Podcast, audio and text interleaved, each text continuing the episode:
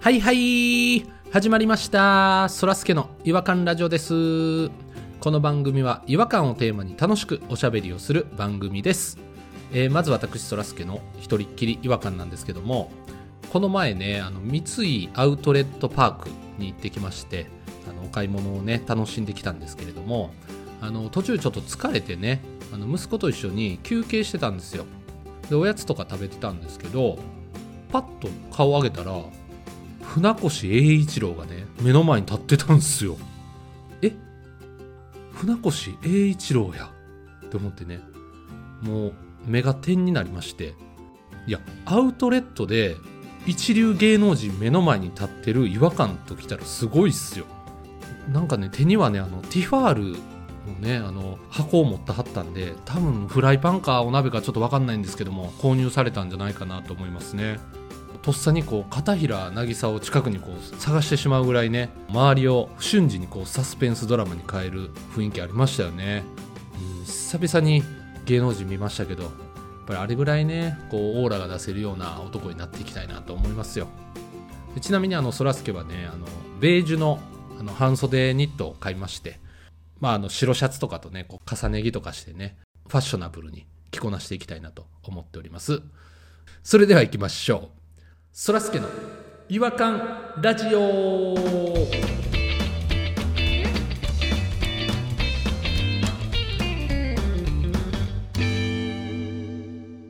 お便りトークこのコーナーでは違和感を愛するリスナー違和感ニスタンの皆様から寄せられたお便りを紹介いたします、えー今夜お越しいただいている違和感ニストは、えー、弾丸さんとピロさんですよろしくお願いします呼んでいただいてありがとうございます。ありがとうございます、本当に。ええ来ていただいてありがとうございます。今回はちゃんと自己紹介してくれましたね。ありがとうございます。珍しく。はい、ギリギリ思い出しました。いつも早速最初のって言い出しがちですもんね。そうなんですよ、そうなんですよ。あれちょっと成長し始めた。もしかして。おもしかして本読みましたかあ、そや、本読んだ本はね、まだちょっと読んでないんですけどあも。読んでへんのかいうん。ちゃんと紹介言えただけですごい成長したなって言ってもらえるのはこれ喜んでいいのかどうかっていうのはちょっ と複雑なんですけどね素直に喜んだらいいやん。いつもできてへんねんから。うん。まあこれの積み重ねですもんね小さなことからできたっていう成功体験をね積み重ねていくっていうことが大事だと思いますんで、うん、前向きにいきたいと思いますありがとうございますどどうしたいつの間に落ち込んでたんよ。なんか知らんけど、急に前向きになって。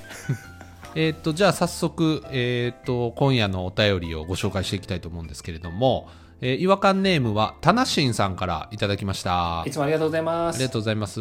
えー皆さんこんばんワールドトリガージャンプの漫画かな漫画ワールドトリガーが大好きですタナシンと申します読んでないな、ワールドトリガー。僕ワールドトリガー読んでます面白いですかどんな話あのー俺らが読みたくなるように1分でプレゼンして。えっ、と、ちょっとね、あのー特殊な、えっ、と、まあ、舞台、舞台がありまして、えーまあ、な、怪獣がね、襲ってくるんですよ。怪獣が出んのかで、それを、まあ、あのー特殊な、えー力を持ったね、舞台がね、こう、やっつけていくっていう話なんですけども。で街を守ったり、人を守ったりね。はい。でもね、主人公は、そのね、えっ、と、 30秒。将棋みたい、将棋みたい。怪獣側のちょっと要素も持ってる主人公でして進撃の巨人みたいなやつや。そうですねはいでえっとちょっとごめんなさいこれ以上ちょっと情報を出すとあのネタバレになってしまいますんでやべえ、ネタバレ別にええよ。だって。教えてほしいねんから。はい、終了。 1分を世界一無駄に使う男。めっちゃ不明よ今のとこまで8秒ぐらいでいけたはずやで。 あのちょっとねやっぱネタバレさせたくないなっていうのもそらすけさんはいはいお便りのこと忘れてはりますよ。あすいませんタナシンさんが置いてけぼりになってますよ。まだね、2行しか読んでなかったです、今。えーいつも本当に楽しく拝聴しています。この前のお便りも読み上げていただきありがとうございます。僕の違和感ポイント、今何ポイントですかそうなんですよね。また集計しなあかんねんな。またご意見いただきたい違和感が発生したのでお便りいたしました。韓国の親知らずの違和感です韓国の親知らず親知らずに国関係あるんや。自分の話で恐縮ですが下の歯の親知らずを3月頭と4月頭にそれぞれ1本ずつ抜きまして今はもう腫れも痛みも引いてほぼ正常なのですが、えー術後1週間くらいは本当に苦しい思いをしました腫れるもんね、顔が。でこの期間親知らずに乗っ取られたように親知らずのことを調べていたら親知らずって国によって呼び方が違うという話を知りましたあーなるほどねで例えば日本では20から25歳頃に生えるので昔は親と死別していることが多いことからこの名があるとのことで、まあ、人生50年と言われた昔はですね自分の子供の親知らずを見ずに亡くなる人が多かったことから来ているそうですめっちゃ昔やん織田信長が歌ってたやつやん親の知らん歯ってことか。知りませんでした初めて知りました。初めて知りました。僕も初めて知りました電球マークが今ピカってつきました電球マークは教えてもらった時に使いませんよ。ひらめきのタイミングで使うからそう。いや別にいいでしょそれは電球の使うところ間違ったらダメですよ。失礼ですよい。や僕の電球の使いどころは別に自由じゃないですか僕の電球とかいう概念はないから。絶対そんなとこで光らしたらあかん電気の無駄電球の使い方は間違ったらあかん。難しいですね何も難しくない。英語だと物事の分別がつく年頃になってから生えてくることから「wisdom tooth Wisdom Tooth。ウィズダム日本語に訳すとどういう意味ですかそれ」知恵とかじゃなかったんでしたっけ wisdom って直訳じゃないもうこれじゃ、これ完全に。知恵がついてきたら生えてくる歯知恵ばってことやな、じゃあ。知恵ばか知恵ばですねでドイツ語の、えーこれねドイツ語でタナシンさん書いてくださってるんですけど全く読めませんこれ一回読んでみて、一回読んでみて。い発音やってみてよ。えっ、となねんて書いてるの田中さん。 「ウィスシザスン」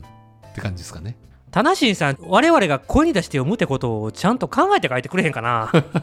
俺らがドイツ語わかるわけないやんそうやんな。ウィスシダスン。で、フランス語もね、あるんです。フランス語は、ディンドゥドゥセドゥシーうん。ちょっとこれ今何の話してんのこれいやね、だから親知らずウィのズダムトゥース、各国バージョンです。ああそういうことかドイツもフランスも知恵ばで言ってるってことね、そうです、そうです。で、中国も、上にね、知るって書いて、下にひって書く、あの、友よさんの友みたいなのあるじゃないですか。何や下手くそやなこいつ説明が英知の知なあ、そうです。多分。はい。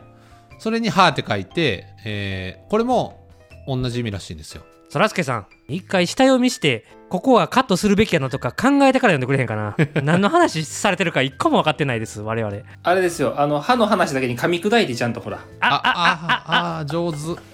ほんまに親知らず抜いたからって話が下手になんでうわこういうの、ダンカンさんすぐ飛びつくから。すごい。すぐ思いつきある。そらすけさんがもう何言ってるか分からんもう歯がゆいわうわそんなジタバタしてるそらすけさん見たら歯がいじめにしたうくわなるめっちゃ出てくるやん。うなんわだぁようそんなトゥースネタ出てきますねすごいなどうすん だどうすネタってどういうダジャレいやいやいやあの歯にまつわるねネタがねいっぱい出てくるなってダジャレちゃうんかい違いますなんや今のややこしいね関係ないやったらフックになるようなこと言うなうわうわうわうわうわうわうわうわうわ。いやフックは歯関係ないからい適当に言わないでくださいピロさんやそらすけもうわうわ言うて て お前一緒やってたよ。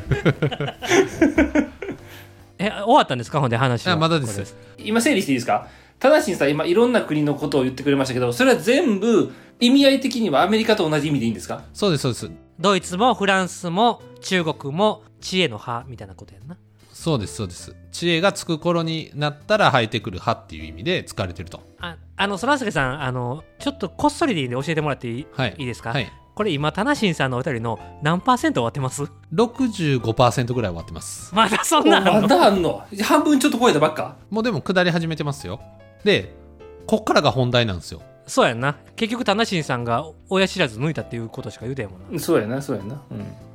でそしてなんと韓国ではうん。恋を知る年齢になると生えてくるという意味付けがされているようでおしゃれやななんか愛の歯なんて言われているそうです相葉。へえこれを知った時つい恋を知る年齢になると生えてくるのに恋の歯じゃなくて愛の歯なんかいってツッコミを入れてしまいました恋を知ると愛を知るはだいぶ違う気がするのですがっていうもやっとした違和感でした歯一つでもお国柄が出るもんなんですねで違和感ニストの皆さんは愛の歯についてどんなことを思いましたかこれからも配信楽しみにしていますということなんですけれども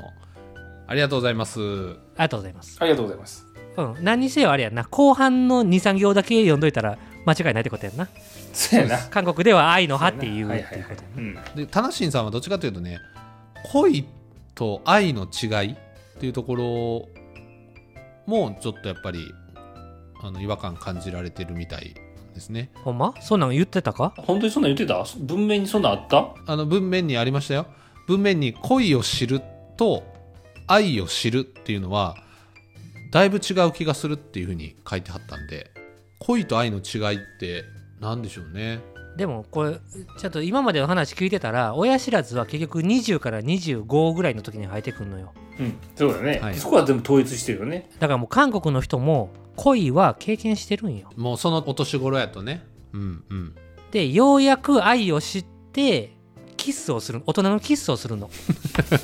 恋の段階でもまあキスはするやろうけど。あの恋の段階のキスはもう唇と唇の触れ合いあ、そう、そうなんですかで愛の方はうんもう舌と舌のぶつかり合いなるほど。絡み合いはいはい。お、凹凸ですよね。凹凸が始まるわけですよね。はいはい。王とつその王がもうめちゃくちゃ深いから愛の方はなるほどね。凸もなんかあのあーベロの下の真ん中の筋が切れるぐらい凸にな るからうわうわ、きついきついきついきついき つい。蛇でできたんかっていうぐらいトスになる からそんなキスするんですか弾丸さでその時に大人のキスをした時ん、に、うん、口の中に舌が入っていくわけですよはい、そうですね。うんうん。でその時に奥までもう突っ込むもんやからあれ硬いもんあるこれ愛の肌ってそこで知るわ けですよだか気持ち悪い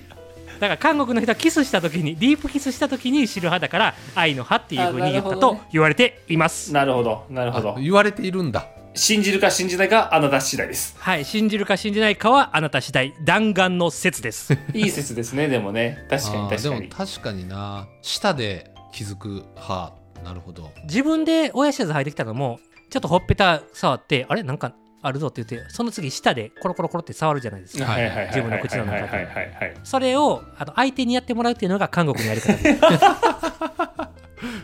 気持ち悪いななんか他の人に口の中を確認してもらうって愛がないとできひんからうんあ、そりゃそうだ、そりゃそうだ。知らん人の奥の歯を舌で触ってなんて言えないでしょ愛がない人にそうですねそれなんか指とかじゃダメなもんなんですかいや、指やったら愛感じられへんやん、やっぱり指やったら。愛感じひんよそれはもう診察ですやん僕はちょっと弾丸さんの説にだいぶ惹かれてますわ。すっごい美しい。映画になる。これ、映画がや。そうやな親知らず愛の歯って書いて映画になるいやならんでしょう映画には僕はだから恋と愛の違いはキスの違いっていう説になったわけです今のでキスの深さの違いってことね。 はい。でそらすけさんはそこじゃないよっていうところに恋と愛の違いを感じてるってことやな多分腑に落ちてないってことはうんでもちょっと卑猥やなと思っていましてもうちょっとじゃあ美しいことに消化できるんやったらいいですよなんかねあのタナシンさんも弾丸さんもね恋と愛を区別しようとしてるんですよでもねこれって一緒なんですよ実は恋愛って2つで1つなんですよだからまああのディープキスまでは一緒なんですけどね僕もえそこまで一緒かい。ディープキスまでのあのプロセスは一緒なんですけどだからそこにあの恋とか愛とかは分け隔てなくねあの右側の奥が、えー恋であの左側の奥が恋で 両方恋やんけじゃあ愛なかったぞ今あお前まあでもそういうことかなと思って2つをその下で確認したらあの恋愛っていうふうにあのなるのかなってどういうことですか全くもって意味わかんないですけど恋と愛で味が変わるって思ってるのがあの弾丸さんとタナシンさんなんですけどで僕は恋愛ってもう一緒やと思うんで恋も愛も一緒って言いたいの韓国の親知らずは恋場でもいいやんっていう話そうですだからもうだから20歳であろうが25歳であろうがあのお付き合いし始めの頃は恋なわけなんでまだあの付き合って間もないので愛を知ってから付き合うこともあると思うけどあでもそれはちょっとあの順番が逆というか僕はそれはちょっと認めないですわもし自分の娘がそんなんやったとしてもえちょっと待ってなんなん愛のことはもうディープキスやと思ってるからそんなこと言ってんねやろ今 娘がディープキスしてから付き合おうと思ってるからそんなこと言い出してんねやろ今そんそれはちょっとねやっぱり認められへんなって思って先にディープキスする。もうしてるかもしれへんやん。友達と。ありえるな体の関係からみたいな人も少なからずいるもんねあるある。世の中にはうん、別にそれ悪いことじゃないからね。別に。そらすけの娘はそっちタイプかもなやめてくださいよ愛を知ってから恋を知るタイプかもなやめてくださいよそらすけの娘の親知らず触る男誰かなうわ。想像してみいな親も知らんのに親はもう死んどるからなその 時はな おい、昔の人やね。昔やったらね生き続けよう絶対もう恋も愛もしたとしましょうようん、うん。うん。そらすけのところにもう大人になってご両親への挨拶やとまあ、来ますわね。いう時にあなたは親知らずを舌で触りましたかって聞くのかそこまで直接的には聞かないですけど遠回しに聞くかもしれないですねどうやってちょっとやってみようかピロさんあのお母さんではい。ああ、どどうぞどうぞ。あの、ようこそお。邪魔します君君名前はジュリアですジュリアどんな字書くね君あ受胎告知の1にあのこの世の断りの理を書いて愛って書きますジュリアです癖あるやつ来た。あ、愛入ってる。愛入ってる。君あのいつもそんな説明してんのかジュリアの説明の時にいや、別にええやん、それは。受胎告知の「受」って受付の「受ける」やないかえ、えええ名前やないの。愛を受ける。ええ名前やないの。娘とどういう関係や仲良くさせていただいておりますはい仲良くて君どんな仲なんやどどんな中って難しいうん君あの娘の歯の本数知ってんのか言うてみ歯の本数です か気持ち悪い。歯の本数言うてみ基本がいくつかあんま知らないですすぐ言うてすぐ言うて1616ぐらい32ぐらいですかどんなもんすか親知らず舐めとるやないか君32本やったら親知らず履いてんねんそれ愛を知っとるやないかええやん。愛知ってたらええやん。愛の歯を触ったんやなジュリア君あの僕たちあのまだ手しか握ってないですあああ手は歯を触触るってな何ですか娘の歯32本やって知ってるやんか君それ はそういうことちゃうんいやかわわかんないですあの当てずっぽで言っちゃってごごめんなさいあのすいません僕たちまだ中学生なんで中学生やったんか君20歳から25歳やと思ってたのにこっちは娘さんと同級生ですから僕すかか帰りますあ。うん、ああああ。すすいませんでし帰たりあーめっちゃかわいそうめっちゃかわいそう中学1年生に向かって言う態度じゃないよねそれ罵声を浴びせて一生懸命説明したはったのに名前もそんな説明してんのかいちいち言うてパワハラとセクハラが合体してるわいや中学生相手やと思ってなかったもんでこっちはかわいそうにじゃあ結局韓国はディープキスをして親知らずを確認するから愛の歯っていうことでそうですね間違ってないですねはい、ま私は大丈夫ですそ合れっでてまいきますしょう私も大賛成です賛成になったということでじゃあタナシンさんには予感ポイント3ポイント差し上げますありがとうございますどっかのタイミングで集計します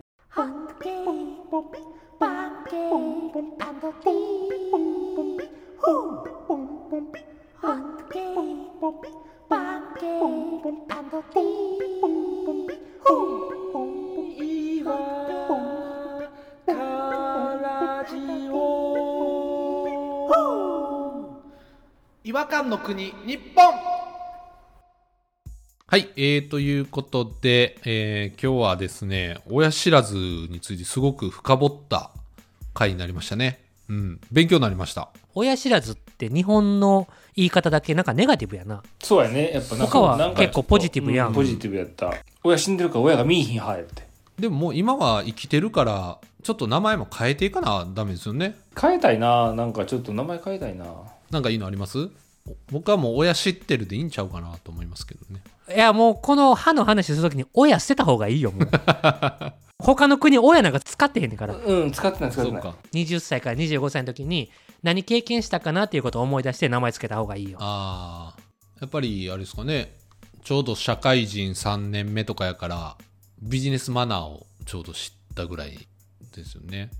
ビジトゥースもうほんまにネーミングセンスがないよなせめてビズとかにせよビズトゥース金をこう思い通りに使えるでしょ20から25なんてあーそうね金馬とかでいいような気がするけどな金馬それまた意味変わってくるからななんかあそういう意味では20から25歳の時に僕大人感じたのがうん自分のお給料で初めてタクシーに乗った時に大人感じたんですよ、ね、おおはいはいはいなるほどね歯を「し」って呼んでタクシあああああああ来来たてるーあ来た来てる来てる答え答えやタクシーや、多分それタクシー、タクシー、タクシター。クシーやタクシーじゃあ、違和感ラジオはこれから親知らずのことはタクシーと呼びます。タクシーで、はい、タクシーだ。あ、今、スンときたわ。はいタクシーにしましょうはいえー、ということで今回は親知らずのお話でしたけれども改めてタナシンさん素敵なお便りをありがとうございましたありがとうございます。ます。ということで今回はお時間になりましたのでこの辺で終わりにしたいと思います次回またお会いしましょう違和感は世界を救うさようならさようなさよらな。ら。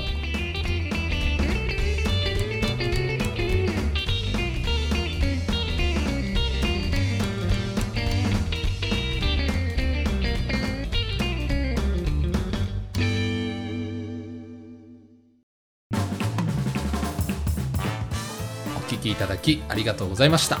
そらすけの違和感ラジオではツイッターをやっております